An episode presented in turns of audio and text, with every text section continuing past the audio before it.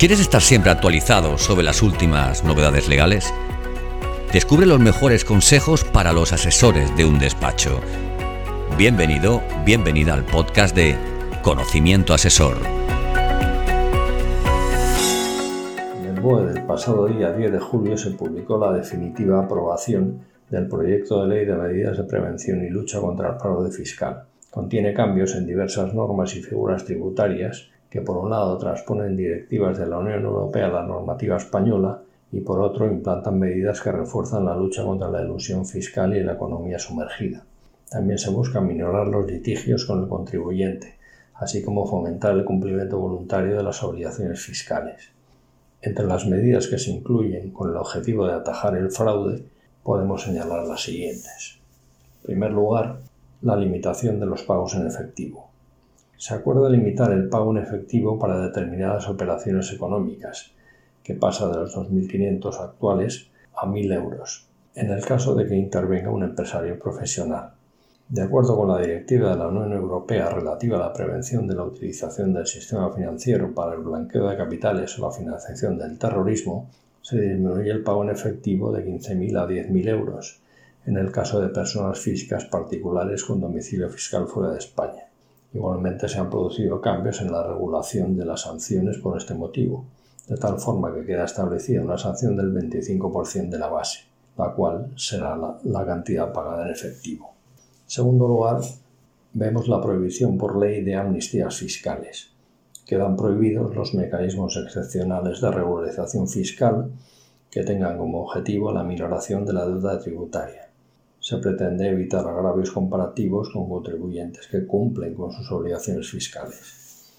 Tercer término, encontramos variaciones en el listado de deudores a la agencia tributaria. Se reduce de un millón a 600.000 euros la cantidad de la deuda con la hacienda pública que supone aparecer dicha, en dicha lista. Serán incluidos en el listado de deudores los responsables solidarios junto a los deudores principales. Los deudores tributarios que hayan abonado íntegramente el importe de la deuda podrán ser excluidos de la lista. Para ello tendrán en cuenta los pagos efectuados hasta la finalización del periodo de alegaciones posterior a la comunicación de la entrada en dicha lista. Cuarto lugar, encontramos el término de jurisdicciones no cooperativas. El término paraíso fiscal pasa a denominarse jurisdicciones no cooperativas se trata de cualquier jurisdicción que aparezca en la lista aprobada a través de la pertinente orden ministerial. Será compatible la existencia de un convenio para evitar la doble imposición con el concepto de jurisdicción no cooperativa en tanto se respeten las disposiciones del convenio. El listado podrá ser actualizado periódicamente en base a los criterios de los grupos de trabajo de los organismos internacionales, Unión Europea, OCDE, etc. En quinto lugar, nos encontramos con una nueva regulación de los sistemas informáticos. Se incorpora una nueva obligación para que los sistemas informáticos que soportan los procesos de contabilidad se ajusten a determinados requisitos en orden a garantizar la integridad de los registros. Se trata de combatir las nuevas formas de fraude que vienen asociadas a las nuevas tecnologías. Constituirá infracción tributaria el hecho de que un determinado programa informático permita la llevanza de varias contabilidades, haciendo posible la manipulación de los datos contables, lo que ayudaría a las empresas infractoras a ocultar una parte de su volumen de facturación. A continuación, en sexto lugar, vemos el tratamiento de las monedas virtuales en cuanto a la obligación de información. Esta norma refuerza el control de carácter fiscal sobre el mercado de las criptodivisas, Habrá que informar sobre las operaciones, sean compras, ventas, pagos y cobros, con este tipo de monedas. Igualmente se deberá informar en la declaración de bienes y derechos en el extranjero sobre este tipo de monedas, en el caso de que estén situadas fuera de España. En séptimo lugar encontramos el valor de referencia. En general se considerará como valor de los bienes y derechos su valor de mercado.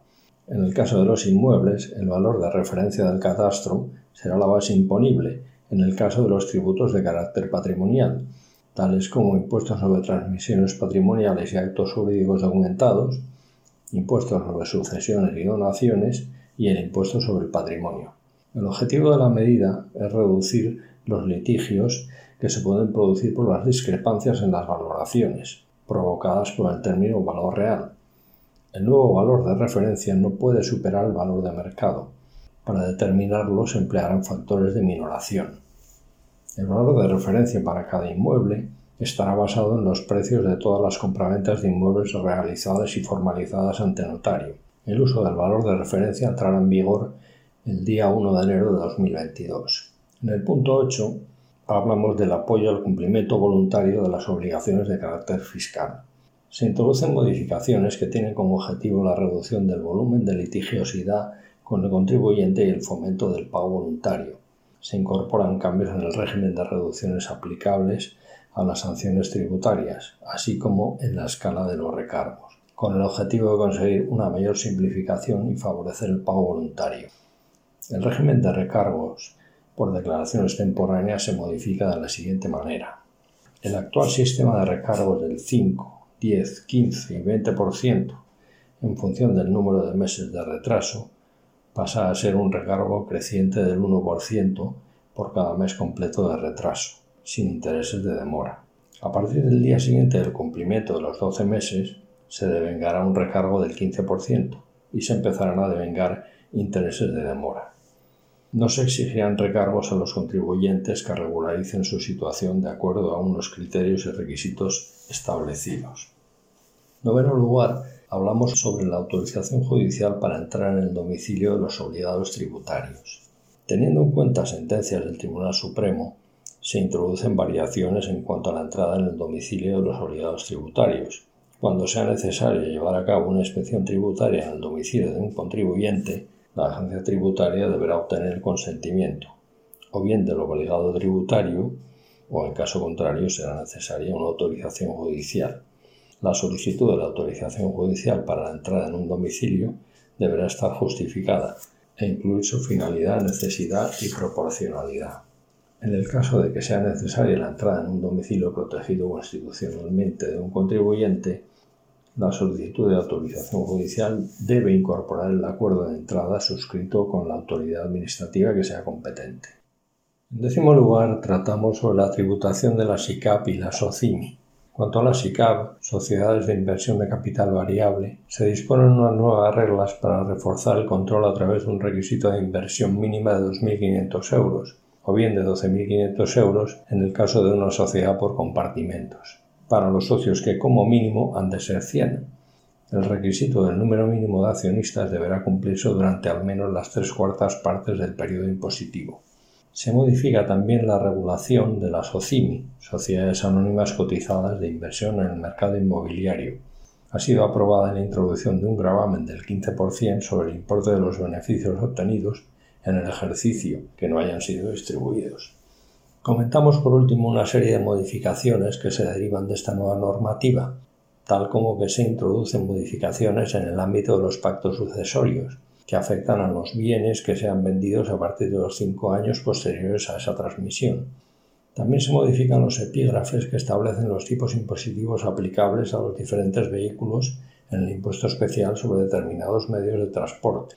Se establece una regulación del juego, con el objetivo de prevenir la manipulación de las competiciones deportivas y el fraude que podría producirse en las apuestas.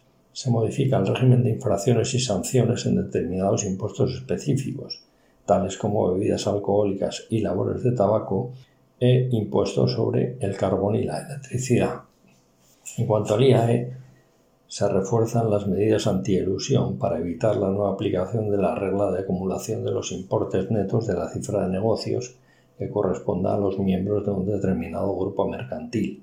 Para estar en consonancia con la legislación comunitaria, queda establecido que la exención en el impuesto existente para las personas físicas será de aplicación tanto a los residentes como a los no residentes. Se produce una novedad en cuanto a la reducción del 60% en la determinación del rendimiento neto en los casos de alquiler de viviendas. Esta reducción solo será aplicable sobre los rendimientos netos de carácter positivo que ha calculado el contribuyente al convencionar su autoliquidación. Esta reducción no será aplicable a los rendimientos netos que pueda calcular la Administración como resultado de ingresos que no se hubieran incluido o gastos que se hubieran deducido de forma indebida. Gracias por escuchar este nuevo episodio del podcast de Conocimiento Asesor. Si te ha gustado este contenido, escríbenos una reseña en Apple. Queremos saber tu opinión. Valora el capítulo, compártelo, súmate a nuestro podcast, haciendo que otros profesionales como tú lo conozcan.